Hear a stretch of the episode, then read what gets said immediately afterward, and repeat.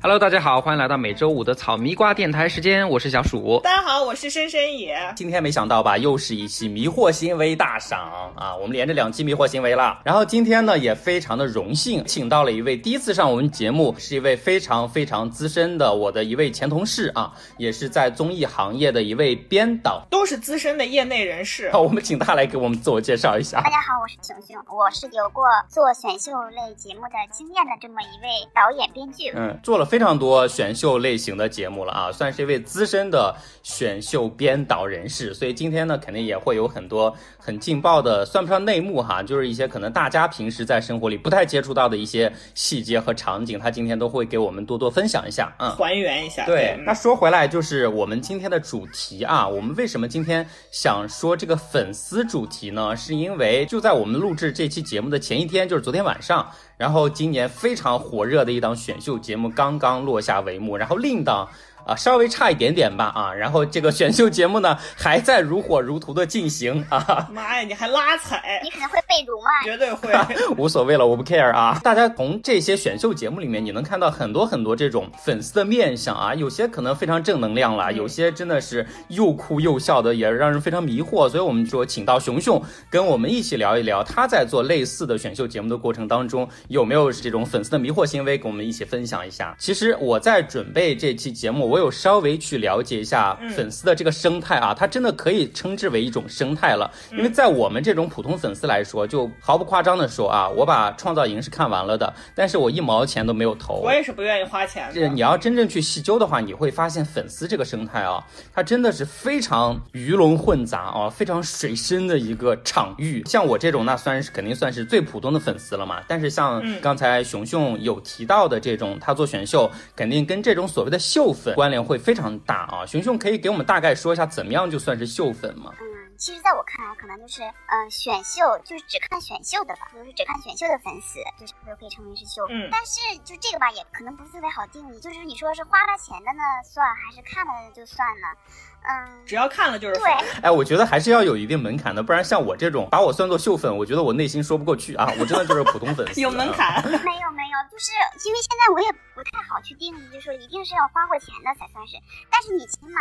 我个人的感觉是你起码要给人投过票吧。而且我要说一下这个这个小鼠，我在朋友圈那么大力的，我真的是一步一步的截图教大家怎么去补票，因为我今年 pick 了一个选手，嗯，然后我真的哦，因为我人生中第一次这么在朋友圈去宣扬，像我这么大一把年纪的人，我还去在朋友圈去发 发表这个东西，告诉大家第一、第二步、第三步截图，然后还有加镜头，然后连我远在老家的表妹还给我发信息说我已经给他投好票了，我说请每天投一次，然后我自己忘了。哎，朋友们，这样一看，我确实不算粉丝。我我当时真的有感动到，真的有感动到，就是因为我那天在偶然的刷这个朋友圈的时候，我发现熊熊啊，就是他是一个很少发朋友圈的人，但是他那天就发布了一条非常详尽的给他自家 pick 的孩子投票的指南。我说你怎么就垂直入坑了？他这个行为真的叫垂直入坑啊！我觉得啊还，有专业名词，现在都有专业名词了。入坑的理由因为好笑，因为我梦见他了。所以我今天还问他了，我说你到底当时为啥 pick 他？他说他梦见他了。做梦了，非常简单、粗暴、直接的理由啊。做梦了，梦里面嗯没有什么就是不能想象的画面啊，就是很很单纯美好，嗯，哎，我也梦见了其中一个选手，哎，就是昨天成团，是吗？昨天在决赛的时候，就是那一群进入决赛的那一堆选手里面，最像 Into One 的那个 One 的一个 选手，但是没有成团，他是里面恨不得就是唯一的一个 One，所以我也是梦见过他，但但这个梦并没有促使我想给他花钱。对，我的那个 pick，我见过他，就其实他本人也是又帅又可爱，但是他真的就是有一些艺人啊，有些选手啊，他就是真的有做人设，就是他在镜头面前，在我们面前，包括他不在我们面前，比如说他在另外的选手面前，嗯，都是不一样的性格。单皮脸，嗯，对，等于说三张脸嘛，在节目里边呈现的吧，可能也不能算是他的脸吧，因为都是通过后期剪辑剪出来的，也不能怪人家，对不对？对就是我们想让他在那个观众面前呈现的是什么样子，就是起码他有两两面吧。但是我的那个 pick 没有，他就是很真实，嗯，就是因为他太真实了，所以他无法在这种节目里面能能到前面去，因为他谁要一个真真实实的傻孩子呢？就肯定还是要你要要么就是很有综艺感，要么就是你反差很大，他就太朴实了。对对对对，就是这种工作人员就会觉得啊，他本人很好，工作人员认为好有个屁用啊？那又有什么用呢？你又不是富婆，不能给人家大量的买奶车，哎，羞愧。那你也给人家搞了三十块钱呢？我们还是回到刚才说到粉丝的这个定义啊，甚至是分类，我觉得还是需要熊勇给我们稍微再。仔细的说一下，就是大概现在我们说到的，总是说这个粉丝文化，粉丝文化为什么会形成一个圈层，或者说是文化，甚至我们觉得说我光喜欢这个人，我就是一个特别观众的心态看一档节目的时候，比如说，哎，我喜欢里面的谁谁谁，然后发现你到网上去之后，他的你跟他所谓的那个后援会，他的粉丝群完全是两个世界的人，对，然后他那个后援会的人好像才配，或者说在网络上，他们觉得他们才配被称为。这个偶像的或者这个 idol 的粉丝，那这种粉丝到底是什么样的一群人？是我知道的吧，因为我也是做过好几档选秀，然后在做这档之前，其实我不太不太懂为什么会有妈妈粉这个存在，就是什么妈妈粉、女儿粉，自己就是了。然后我就觉得，为什么你要当妈妈呀？就是我以前的心心态是，因为我也追过别人嘛，我觉得我肯定是要当女友粉或者老婆粉的，为什么当妈妈粉？然后这次就我 pick 了这个之后，就觉得，嗯，儿子，我要。为你怎么怎么样？就是我要保护你。就是有的时候我不知道是不是当妈妈粉这种，就是对孩子这种保护欲啊。因为我也认识这种粉丝嘛，就是可能比我的更夸张一些。他们就会觉得是他们叫什么无痛分娩啊？什么意思？就是自己不生孩子，但是好像有一个孕育的过程。Oh my god！对，但是有了儿子了，就是我无痛生娃。就是他们会把这种妈妈粉，比如说今年有那么一个四个字的一个那个选手。然后就很多人是他的妈妈粉，就会觉得说啊，我这我的娃，这是怎么怎么样？说儿子你一定要给我出道，而且会发现很多妈妈粉其实是更愿意去出钱的，就他们会觉得我给孩子花钱怎么了啊？天，真的是天经地义的事了，花钱天经地，他还要继承我的遗产。而且这个妈妈粉啊和女友粉、老婆粉之间是可以互相转换。这就是王冕，就是那个脱口秀大会里面王冕唱的那首歌里面说的，因为我今天是妈妈粉，等你长大之后，明天你就是我老公。对，就是可能因为他的一张图片，就比如说话术是什么来着？好像是说是深夜图还是怎么着？就比如他一个很比较玉的一张图片，哎，瞬间你就可以从妈妈粉变成女友粉，对，就是这种。这孩子也能长大啊，长大之后就 成了老公。对，天哪！大家发现了吗？在粉丝内心中的这个伦理秩序，实际上已经是一直在边缘被崩裂的，这个边缘徘徊。然后还有一些是有所谓的伪粉，但是有些只磕 CP，是不是还有这种区别？对不对？对，就是像伪粉的话，因为我也不是说特别特别了解，但是我听说的伪粉就。那种我 pick 的这个这个人，比如说有一个团，嗯，这团里面我只 pick 这一个人。然后呢，如果说别人有对他有一丁点的，就是那种不好的话，然后或者是别人想跟他组 CP，那我的这个粉丝可能就会疯狂骂想跟他组 CP 的那个人，或者是那个人的粉丝。然后有的人呢，他就是会只看 CP 粉，就是等于说。我也不想 pick 任何人，但是呢，如果说网上流出这种他们俩的那种，比如说你看我啊，嗯，然后也因为有的是网友剪出来的，有的真的是现场会有那么一点点画面，但是一放大就会很有感觉。就那种画面一出来的话，他们就很磕这种 CP，就看着就会很兴奋，就是啊，听着听着就是那种好像自己谈恋爱了一样，就那种感觉，就是看偶像剧那种感觉。对对对对。反正相当于就是说，只有这两人在一块儿，他才会觉得兴奋，单独的一个人拎出来，他都不觉得有什么东西，是吗？就有这种 CP 粉。然后天哪。嗯，我觉得我就算是妈妈粉，然后 CP 粉的话，我就不是很很那什么。实际上刚才说了这么多，不管是妈妈粉啦、CP 粉啦、伪粉了，实际上都是满足了粉丝个人对这个偶像在。某一种情境之下的幻想，实际上是这样子。嗯，要么是他，哎，让我觉得特别产生了保护欲；要不然就是他跟别人谈恋爱，让我就是满脑子 豆腐渣的这种画面；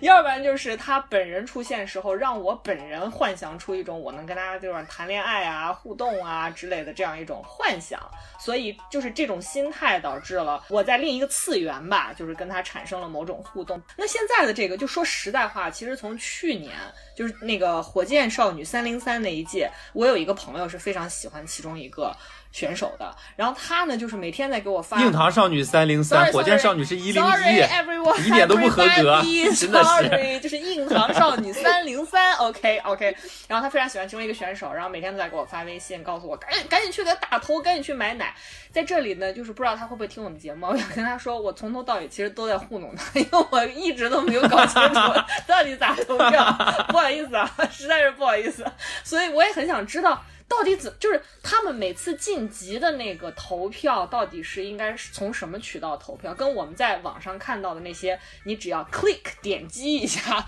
就好像生成了一个投，那个一不一样啊？哎呀，这个很尴尬的事情，就是我当时呢是呃，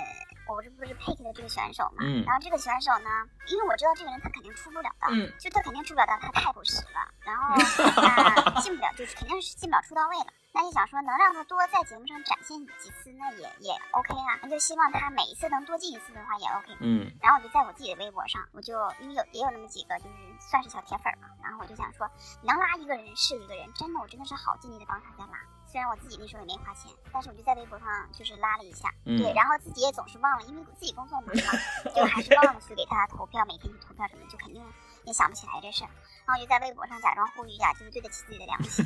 然后我发了之后呢，就有一个人哦、就在下面就跟我说：“姐姐，只要一个微信还是怎么说了的，你就可以去帮他投一千票。”我想说，哎，这个操作要怎么操作？然后我就给他发发那个私信，我说姐姐怎么办呢？然后他就开始一路一路引我，引我到他那个就是超话呀，什么后援会呀，你想不，一个老年人也不太懂这些啊，他就一步一步的讲。然后我就想说，超话要大于三级才能去怎么怎么样，然后或者是呢，就是在某一个 APP 上去打钱，打多少钱就可以怎么怎么样。我想说，那超话三级，我肯定没有时间去弄、嗯、这个东西啊，我就去打钱吧，反正三十块钱。然后我就去打打钱了。打完钱之后呢，你要发截图给他，发截图呢，你还要去，嗯，不能随便截图，因为怕就是你偷了别人的截图，嗯，就是你要把你的这个截图上面打上你自己的那名字，嗯然后发给他。他们有个什么管理小组啊，就是有那么一个有几个管理员儿，他们要看到你这个截图，才能让你进那个群。进那个群之后呢，你就可以开始打头了。但是打头呢，他们就是要有什么录屏，要有什么就是好像几个微信号还要来回切换。本来当时我想的是我两个微信号，我就把那个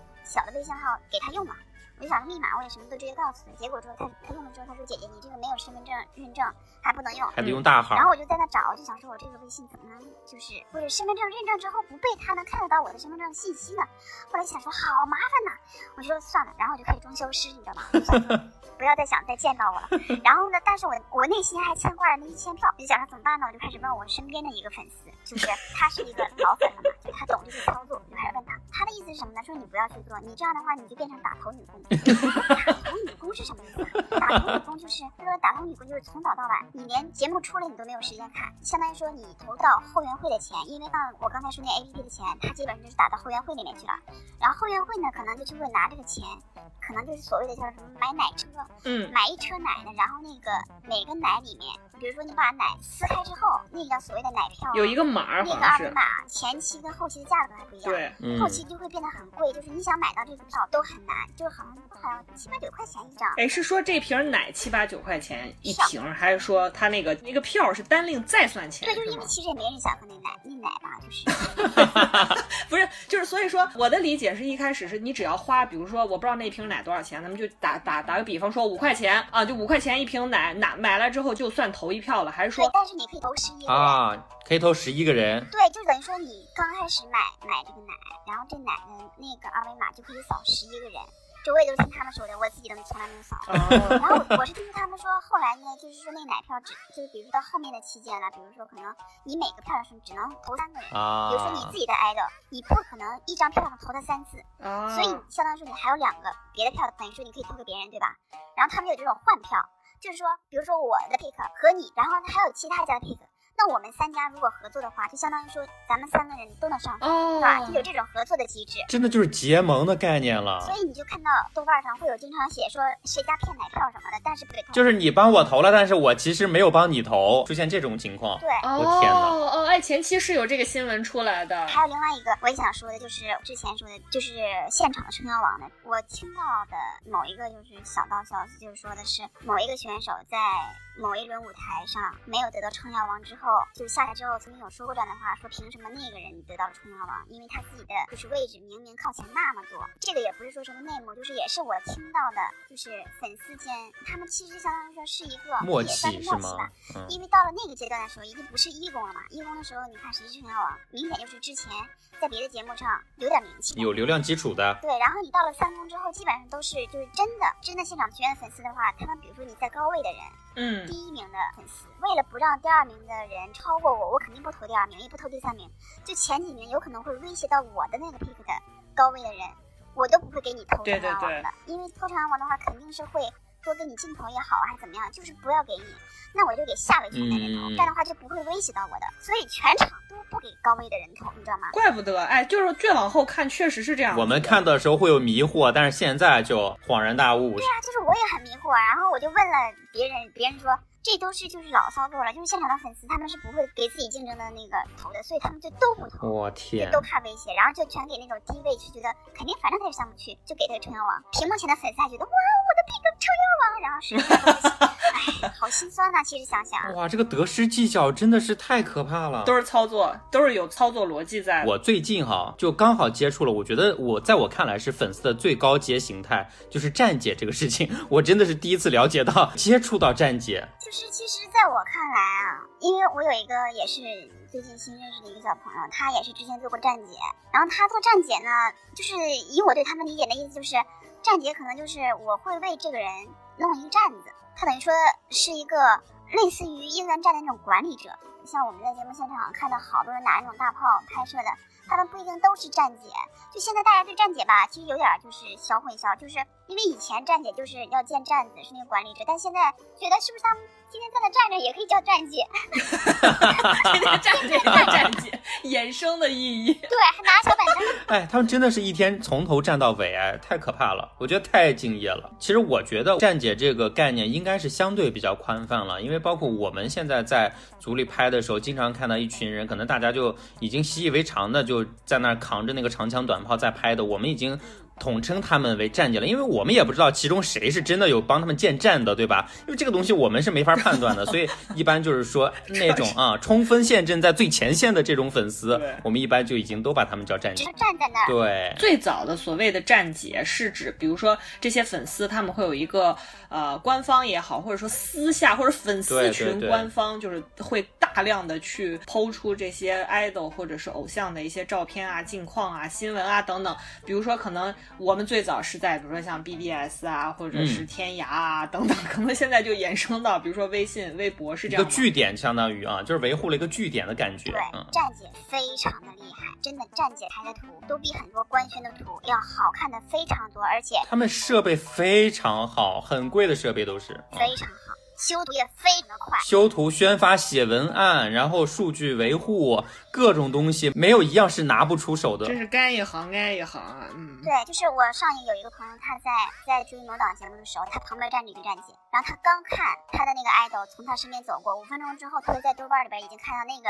站姐发出来的高清图，而且修好的，啊特别漂亮。就是五分钟之后啊，哎，所以他们现场是不仅带着长枪短炮，还会带着电脑就。手机修啊，手机修图现在很快啊，而且他们他们这个投入啊，真的是就是最近嘛，因为我也接触到了站姐，所以我想去了解站姐这个东西，然后我就搜了一下，我会发现说之前其实有一个公号挺出名的一个公号了，叫做 X 博士，大家如果有兴趣的话，也可以去搜一下。嗯他嗯曾经发过一篇就是讲站姐的，标题叫做“做站姐是怎样一种感觉”，然后他的副标题就是说做站姐就是想看到偶像发光的样子，所以其实他这篇对站姐的诠释是非常到位的。如果大家有兴趣的话，可以去查着去稍微看一下，了解一下站姐到底是一个什么样的状况啊。站姐，你对他们的这个素质要求啊，那真的是无所不有，真的是从我们刚刚说的这个拍图、修图，然后维护站点，包括你的这个设备的投入，除了设备这个长枪短炮的投入，它可能是一次性的，对不对？但是你这个站姐为了获得最新鲜、第一手的这个你追的 idol 的这个资料或者说照片，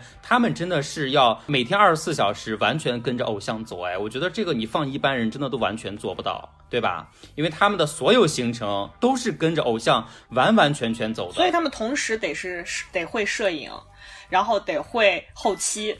然后同时会写还要案，会宣啊发、维护站点写文案。是的，就完全是一个全能的一个角色啊。哎，所以他们的收入从哪儿来呢？我就这就是问题，我也就是之前很迷惑嘛，然后我后面去查了一下，我会发现说，可能大多数的站姐她没有那么高的收入，可能就是家里确实比较有钱，然后就是让他任性嘛。有些纯粹就是学生，甚至没有成年，你知道吗？就是每天拿父母的钱用来追星啊，这就算了。你想想，就这如果说只是像他们录节目只在一个地方录的，你就几个月都蹲在那儿，那也就算了，对吧？那像有些偶像，他的行程是每天都在变的，比如说今天到韩国去了，明天到美国去了，他们真的是全程跟着哎，他们这些机票、酒店所有的费用，他们都是自己去掏的。但是我我会看到有些他们做站姐做的比较高阶一些的时候，他能拿到这个第一手的资料。哇，我有看到一个站姐做的最牛逼的是什么？就是当时那个朱一龙和那个白宇不是拍了那个《镇魂》嘛，然后说有一个站姐就是靠着她的这个灵敏的嗅觉啊，然后就觉得说这一对儿可能要火了，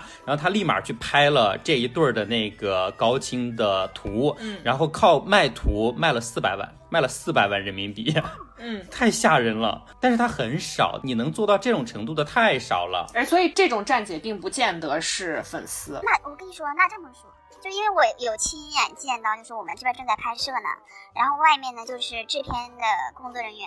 和拍照的这个人就是吵起来了，就是那个人非常的不讲理。后来就是知道，其实他不是站姐，嗯就是他们后来他们就是呃有一些粉丝就在跟我们说说，其实站姐很规矩，很礼貌，就是嗯知道，就比如说我们现在在拍摄说，就是我们在拍的时候会经常说，你往你们往左边一点儿，往左边一点儿，因为也知道人家是生态，而且粉丝真的惹不起啊，不不可惹。就是你说啊，你们再往左边点儿，往左边就就要拍到你们了，说拍到你们的话，我们可不打马赛克的。嗯然后他们就会往左边点。但是有一种行业叫代拍，代拍，他们嗯就是非常的凶猛，他们就是为了去赚钱的。但是站姐的话，其实是有爱在里面的。但是代拍的话，就是我真的就是去赚钱的，我是去赚钱的。你现在你你在影响我的财路，那我就跟你拼了。你知道我我们那个制片的，就是胳膊上，我当时我就震惊了，你知道吗？那个是个好像是个男的吧？站姐是男的还是制片是男的？不是，是那个代拍是男的，制片也是男的。然后那个那我就问制片，嗯我说那个嗯没事儿吧？然后那制片就说，他说那代拍把他给咬了，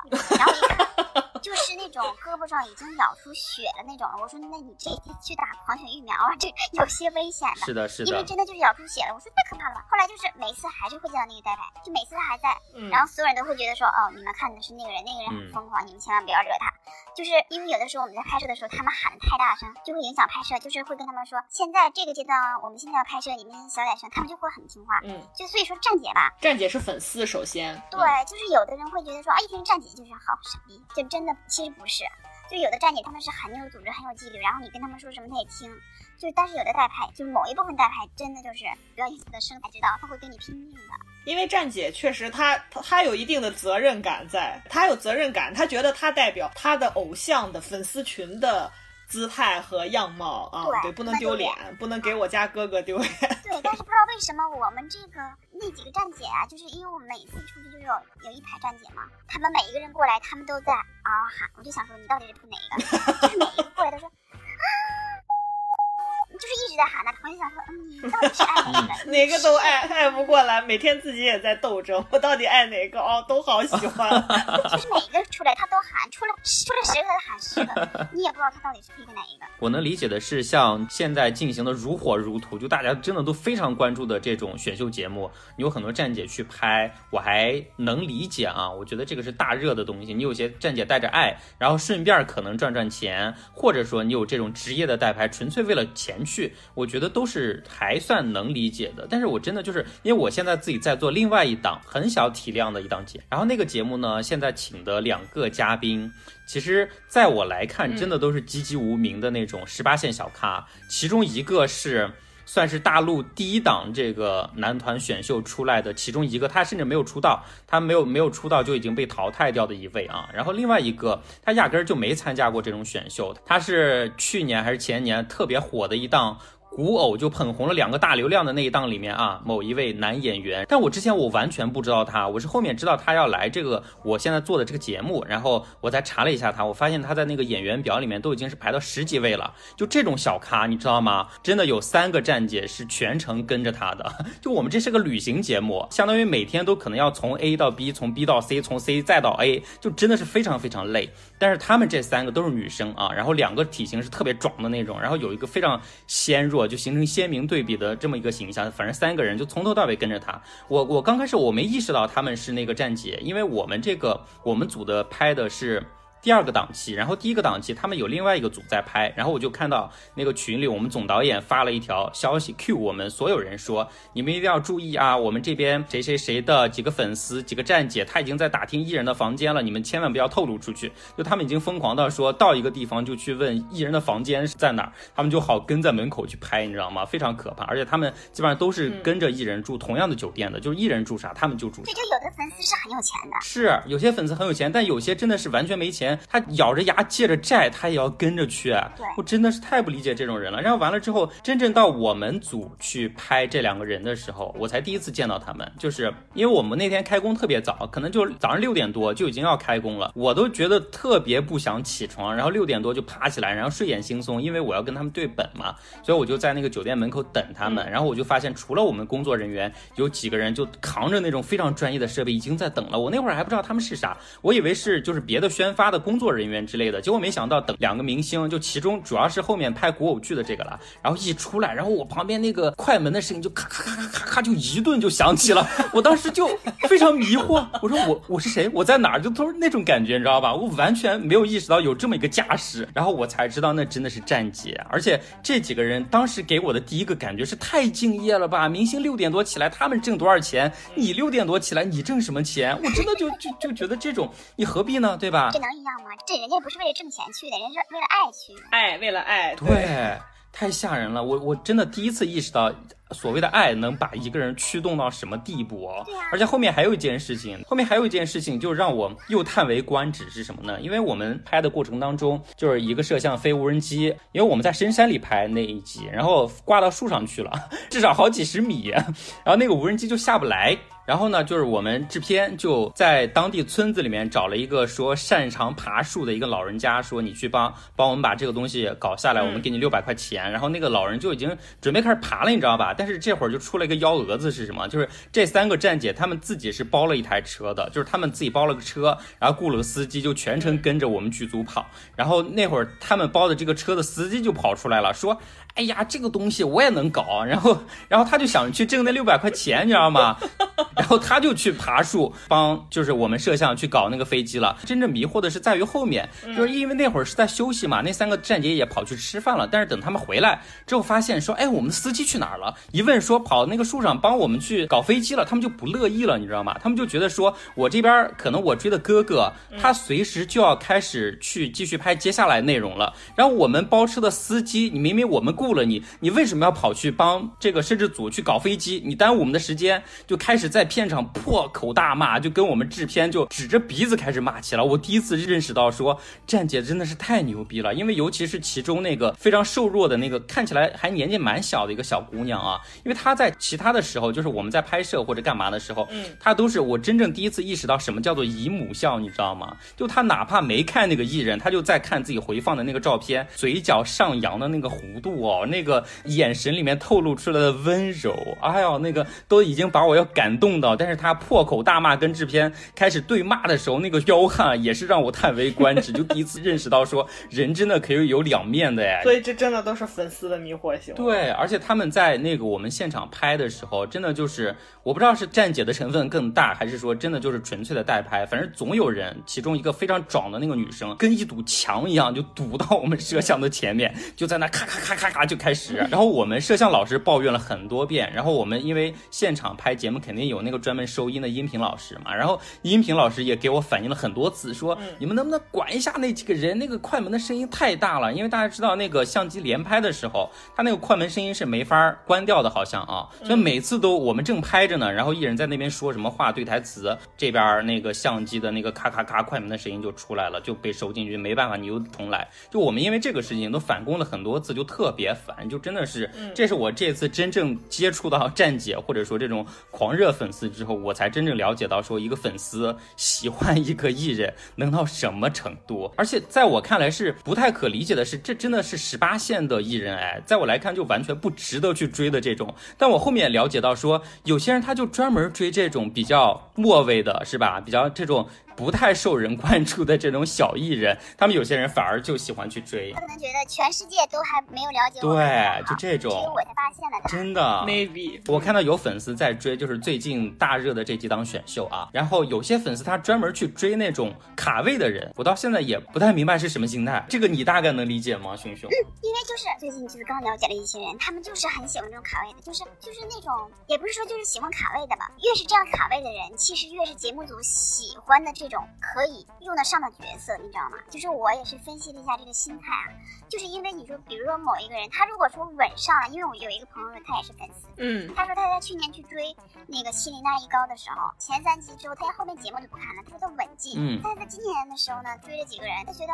那这几个人好危险呢，就导致他每天都要必须看。只不过呢，他最可无耻的是像悬疑片，对，他就觉得怎么办呢？他说我为他流泪，我为他伤心，然后我为他呐喊，但是就是我我我为他做的最大贡献就是每天要坐在那个屏幕前准着等他给我播出，我要看他到底有没有上有没有上。嗯，但是他呢并没有投钱，但有的人就会心疼，就说怎么办？我爱的人又卡位了，我要给他出钱，我要让他上去。嗯，有的人其实他的实力不应该是在卡位的，但是你。把他弄到卡位，因为喜欢他的人多呀，然后又觉得就是月粉，对，就月粉，然后那我就要给他出钱呢。出钱的话，这样的话他才能上去，我就可以不用那么心疼他，因为他能上去。对。但是你如果是说他本身就已经在很高的位置了，或者在很低的位置了，出钱也没什么用，或者在很高的位置，那我也不用出钱，就卡位的这个，你越觉得他应该出道，但是他那就卡位的时候，就是你花钱的时候了。他利用了粉丝的这种心态了。对对，就让他卡位。其实我觉得大家如果听到熊熊说到这边啊，就是你你如果也在看这些节目的话，你会看到里面有一些真的就是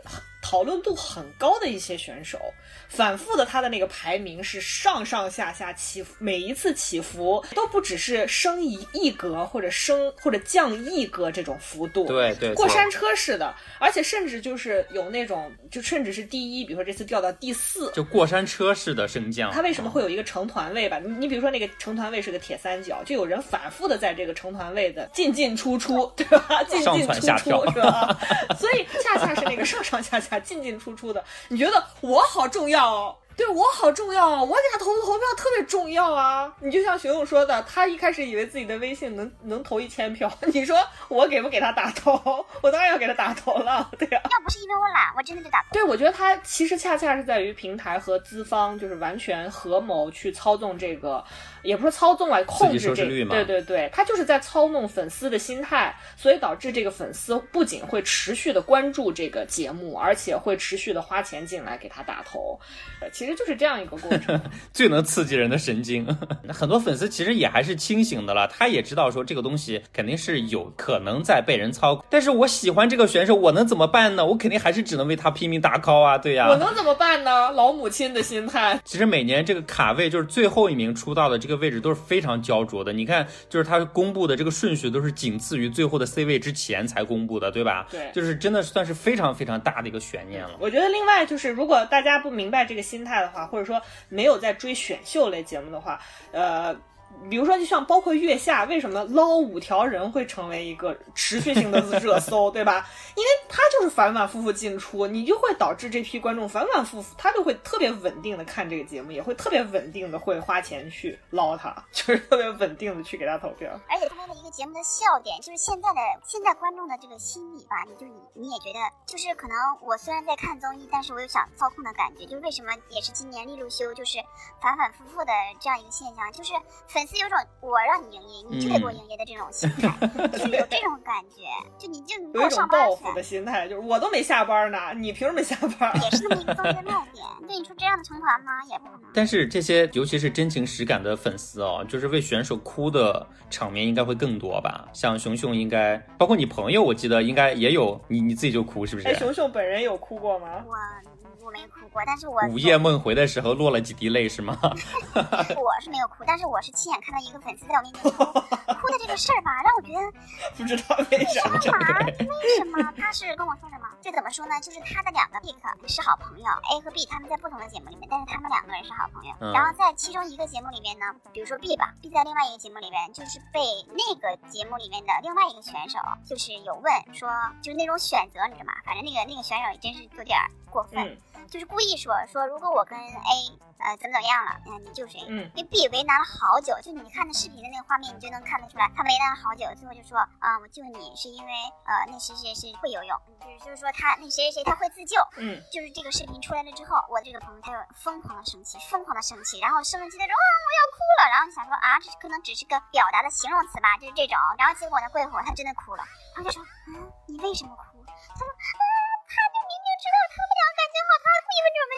说这不是三个男的吗？你到底在干嘛？他说他好贱呐，他说他真的好贱呐，为什么问这种问题？因为他喜欢 A 和 B 在一起，他觉得 A 和 B 是真正的友情，那个人就是个贱人，是为什么在这里面插着一脚？明明知道 A 和 B 的感情好，为什么要去问这种问题？然后想说你说啥？他说我现在去豆瓣骂，然后他说他要去骂那个选手，然后他还要去骂那个节目组，说那个节目组的导演在干嘛？去问这种问题的时候，不知道去把他赶去骂，现场那么尴尬，怎么都不控制一下。然后就想说，嗯，那你也不用哭吧。然后就想说，从他的眼睛里面看到的真的眼泪的那时候，我真的很震惊啊！我就觉得，嗯，啊、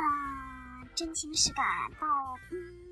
我就不懂就人家自己都没觉得有什么问题，然后粉丝就是一下子上头了是吧？对，就粉丝上头这。真的是上头。你看，所谓这些 idol 的造星的过程，就是这些节目、养成系，对吧？等等，包括它背后的经纪公司，它的这个整个的包装公司，全部都在全方位的为了迎合粉丝对偶像的各种想象，然后包括衍生出所谓的站姐，包括那些那些所谓的衍生类的节目，包括因为这些数据的测算也好，后台抓取的数据也好，或者说是在平台上讨论的热度也好，你看，包括现在。很多单改的这些剧，实际上都是在全方位的满足粉丝的这种心态。而且，如果你不不去接触，你根本不知道他会从情感热度上如此投入到两个跟他毫无关系的人身上。百分之两百的投入然后我，就忍不住问他一个问题，我就忍不住问他，我说你有男朋友吗？因为我就想不通为什么为什么要哭啊？母胎 solo 是吗？没有，他说他谈过一次，他说是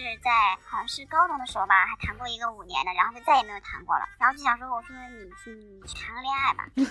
我不想，然后我就嗯，他肯定也不会听进去你说的话了。他肯定听不进去啊。他有自己自洽的世界了。对啊，对，还有就是这就衍生出另外一个问题啊，就是我就想知道豆瓣的粉丝们对什么什么什么的评价之类的，然后就看到一个善心的世界，就是觉得哇，这个世界真的是好疯狂啊！就是豆瓣的那 个小组里面，就是他们嗯在互相的黑。拉踩是在吗？互相的拉踩，这种拉踩的程度，就里面的话，然后还有那挖那些料，会让你觉得，就是以我的这个年纪来看的话，对我来说都是小孩子，就觉得这些小孩子为了自己喜欢的人就可以黑别人也好，去污蔑、诋毁别人也好，就是能去做到这个样子，我就觉得这个很不健康。然后我就觉得震惊，你知道吗？嗯，就是他们这些粉丝哦，我经常看到他们会说说，哎呀，今天晚上要做数据干嘛？我真的到现在不明白做数据这个东西到底是怎么做数据哎。我觉得这些女生可能高中的数学都可能考不及格，但是做起数据来好像一个个都是精算大师一样的这种感觉，就每天都在说做数据。作业要是留的够多，你能有时间当站姐？开玩笑。但是他们做起数据来，那显得都特别精通，好吗？就真的都觉得都是精算大师，夸夸夸在那算，每天又投了多少票，谁谁谁欠了我的票，谁谁谁骗了我们的票，我靠，那真的是一个个精明的哦。就有感觉，好像特别来劲是吧？比解数学题来劲多了。做规则的这些人，我觉得也真的是把这些粉丝心态研究的透透的。你每一项规则，它都有相对非常针对的这个点去刺激粉丝心态，他可能都预设好，说我设置了这个规则之后，粉丝的反应可能是什么情况，他们可能有什么举措和行动，一入粉门深似海。我现在觉得，天哪！就是熊熊，你之前看到的那些黑料里面，你觉得最可怕的，或者说最让你觉得不太能接受的，比如说有大概什么样的？就是互爆黑料，然后挖别人黑料或者之类的这种因。为因为好像是就是在赞完嘛，嗯嗯，赞完当时他们不是。哦，赞多立完现在叫赞完哦，好好好，对好好好。对，因为赞完他们的粉丝呢，呃，就是好像是那意思，就是说当时那个那首歌是谁的，叫叫什么？的？那不是张艺兴的嘛？然后是说是因为他那歌嗯，那歌不好，所以怎么怎么样了的，把张艺兴的粉丝给惹怒了。当张艺兴的粉丝那多猛啊！张艺兴粉丝直接就去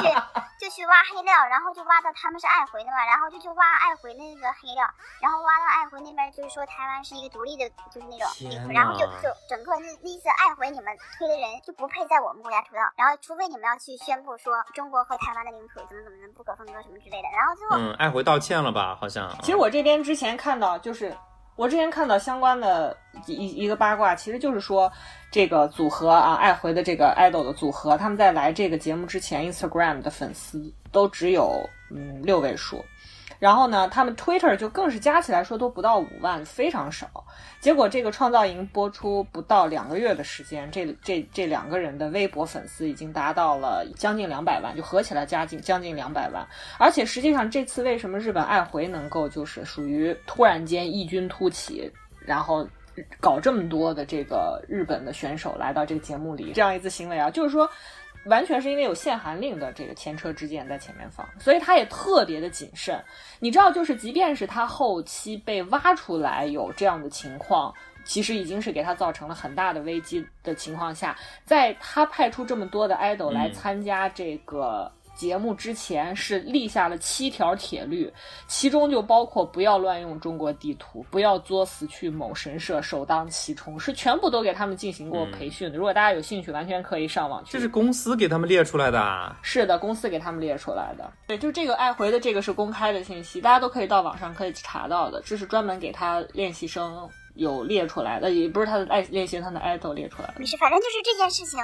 是肯定是就是他们粉丝和那个呃嗯张艺兴的粉丝在打嘛。哎，我我今天就是去刷新闻的话，因为昨天是成团出道夜，今天刷新闻的话，还有好多那种就是粉丝在那边痛哭流涕，说什么说自己的青春终究是错付了，选 pick 了三个人，三个人都没有出道，痛哭流涕，欲生欲死，哦 天呐，太可怜了，看着真的是。其实这个有赌博的心态在了，就是养成系的，他这个比赛本身就有赌博的心态在，这是另外一种，是另外一种，我觉得是节目的潜在的观众心态的这个逻辑在的，他们也是一定是有预估的。哎，熊熊，你不是还有朋友，就是完了自家孩子就跟上清华北大那个是怎么讲的来着？对他就是之前是对那个、啊嗯也是卡在出道位的嗯那个选手，然后他就觉得他要帮他，要不的话他不出道的话就实在是太可惜了，人那么可爱，然后人品又感觉很好的样子，然后他就他就是动员嗯亲戚啊、朋友啊、同事啊一起投，后来他他同事也爱上了，然后他同事也弄了大头群，他们就是。开始疯狂就帮他投票，然后他那时候的心态就是不知道他会不会打头，但是他是真的是投钱，然后他呢就是往后面会打钱，我估计他应该也是在打头，因为他说他一直在做数据，我觉得他做数据的话，一个是在打头，一个就是在他说他自己有写很多案例贴，再让别人这些路人呢就变成路好了，然后然后再把这个人变成 one pick 的这种，就是因为有的人很容易会从路好转成那种 one pick，就是只喜欢这一个人哎，。这里头还有粉丝转化在呢，还有孵化的这样一种 情形在，我的妈呀，真的是产业。当然有，他就裂变，他对吧？他就要跟病毒营销一样，就是我一个人裂变两个，两个粉裂变四个，他一定要这么去搞，就跟传销似的，跟传销一个道理，其实，对吧？不是不是，这样养成，这叫养成，这叫啊养成这叫传销。这然后他就他就是很想让他出道，然后他就一直帮他安利呀、他就没有什么看节目的体验，因为他看节目的时候，他就没有认认真真的在看节目，他只是在看我喜欢的这个人的镜头，然后也没有在认真看表演，就想说我我喜欢的这个人的镜头到底给了多少？那如果要是冤屈的话，肯定要去说呀。然后如果要是就是好的话，肯定又要去截图啊、发视频啊、发就是这些嗯平台啊，然后再去安利啊，就是他等于说在出道之前，他这个这个心都没法放下来，因为他只要是看到好的画面就要去安利，只要看到不好的画面，他就要去帮忙解围，就是这种，所以他没有那个心情好好认真的看。然后他说他最后就是总决赛的时候，他都不敢看。嗯她，都是她男朋友帮她去看的，然后 她就告转述诉她说那个出道了，然后她就哭的呀，说她当时就蹲在地上哭，然后她好多朋友给她发信息说恭喜恭喜，然后呢 跟生了孩子似的，说是吧？感觉就好像是我家的孩子考上了清华北大，就是那种感觉。然后包括她说她每天早上她都会问她男朋友一句你今天那个了男朋友说那个了，投票了吗？那个了。就是这种。男朋友也是很不容易了。之前还做过一个小节目，就那个节目的话，嗯就是有这么一个经纪公司，他呢就有一个公司呢，他是为了去输送这五个选手，然后为了输送这五个选手呢，他就是要在播出之前，嗯他要把这个小真人秀要先拍完，然后要跟这个节目要同期播出，然后当时就拍这五个选手。当时我们拍这五个选手的真人秀的时候，就是你知道吗？就是这种孩子，因为他真的是什么都没有经历过，就有的孩子他真的就是。在大街上里面捡到你觉得哎长得很帅，然后稍微问一下，嗯，可能就能言语吧，然后跳的真的是很烂，唱的也很烂，然后可能就不跑调，然后就说，哎，起码颜值上过得去，那我们培训他两三个月，然后就送去，说好去参加就参选，然后只要通过了，嗯好，那我们就开始等你看你能不能再再那什么，就我忘了是哪个公司了，像这种的话不是那种练习生的那种，就是几年几年的，他就那么几个月。他随便只要是抓住这么一个人，然后碰上了，就这一个人 OK。当时他们那个公司的那个呃是弄好几个人，也没花多少钱，但是这一个人出道了，好像是说一个月还多少，就是给他赚了两百万还两千万。反正就是说我的投入非常的低，但是我产出只要我我投出去十个，不知道哪个就中了，因为你不知道，对，因为你不知道粉丝喜欢什么样的，而且每年粉丝喜欢的也不一样。嗯，你只要成了这一个，所有的成本全回来，就所以就现在有很多经纪公司就很想去搞这个，所以就是你你越往后，你就会发现有一些人，就你觉得哎，好像唱的也不太行，嗯跳的也不太行，他是干嘛来了？你就会发现他可能就只是有张脸还 OK，但是有演员，对有演员，然后你培养他几就几个月，然后就送他去先去参选，然后参选，嗯但是特别逗的就是我的这个节目里面呢，他还没有播出的时候就已经里面有两个人已经塌房了，就是很好笑。这就是像这种小孩的话，因为他也没有什么经验，他也没有什么这种偶像的这种就是对，自我约束，就是情商，对，就是嗯，真的是傻孩子，就是说看，就是说只是看他们性格就会喜欢上的，然后没有一点才能的就就去 pick 他们的，这真的是很傻的一种行为，就是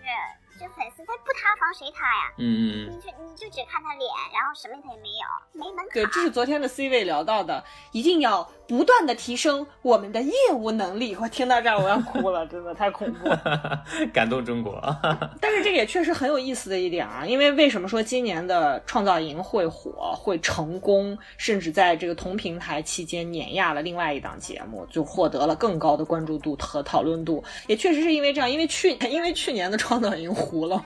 就是因为过分的强调专业能力，选的全是那种能够出来唱歌的大 vocal，但是。没有人喜欢啊，就是大家觉得就不不温不火，没有什么热度，大家也觉得没什么意思，没劲。对，就是还是要带性格，对对就是对对一定是带性格。但是我的意思就是，你就算是个傻子，只要我想把你弄成可爱，你都能可爱，你都能淳朴，都能纯真。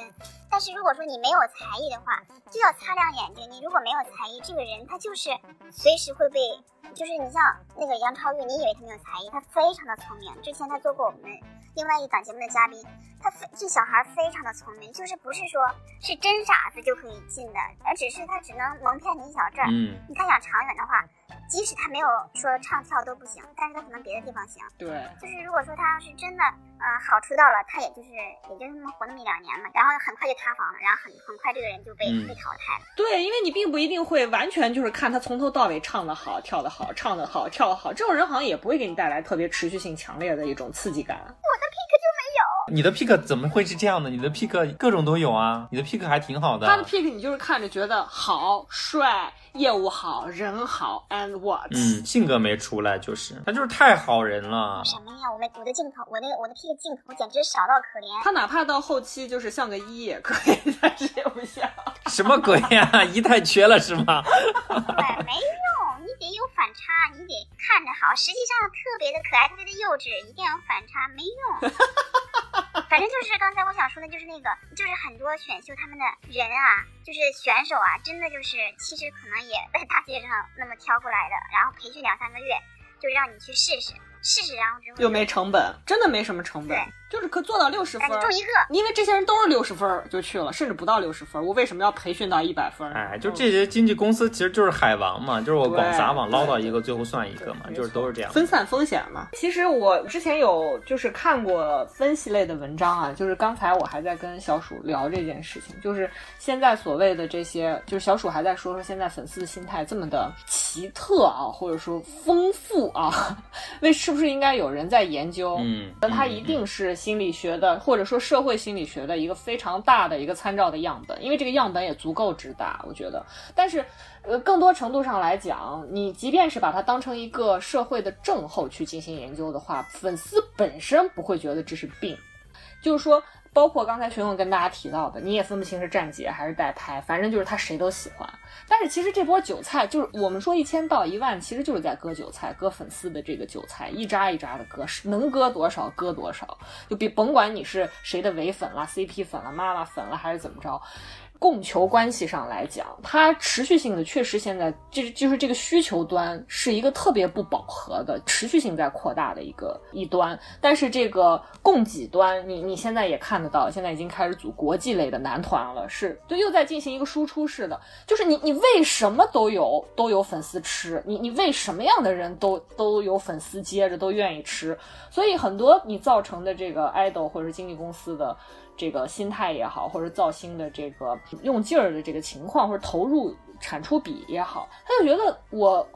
就是考六十分就够了呀，也有人认可我，为什么要考一百分呢？所以才会导致，就是为什么这回，尤其大家看到这个国际团产生，我们像中国足球，就是很多粉丝会有一种中看中国足球的心态，吊打。对，就是 我们现在就是中国足球，就是国门不要失守就可以了。但是国门已经失守，没失守。那个我们 C 位还是我们。但是我我昨天看完，我今天又看了一眼他们那个成团曲啊。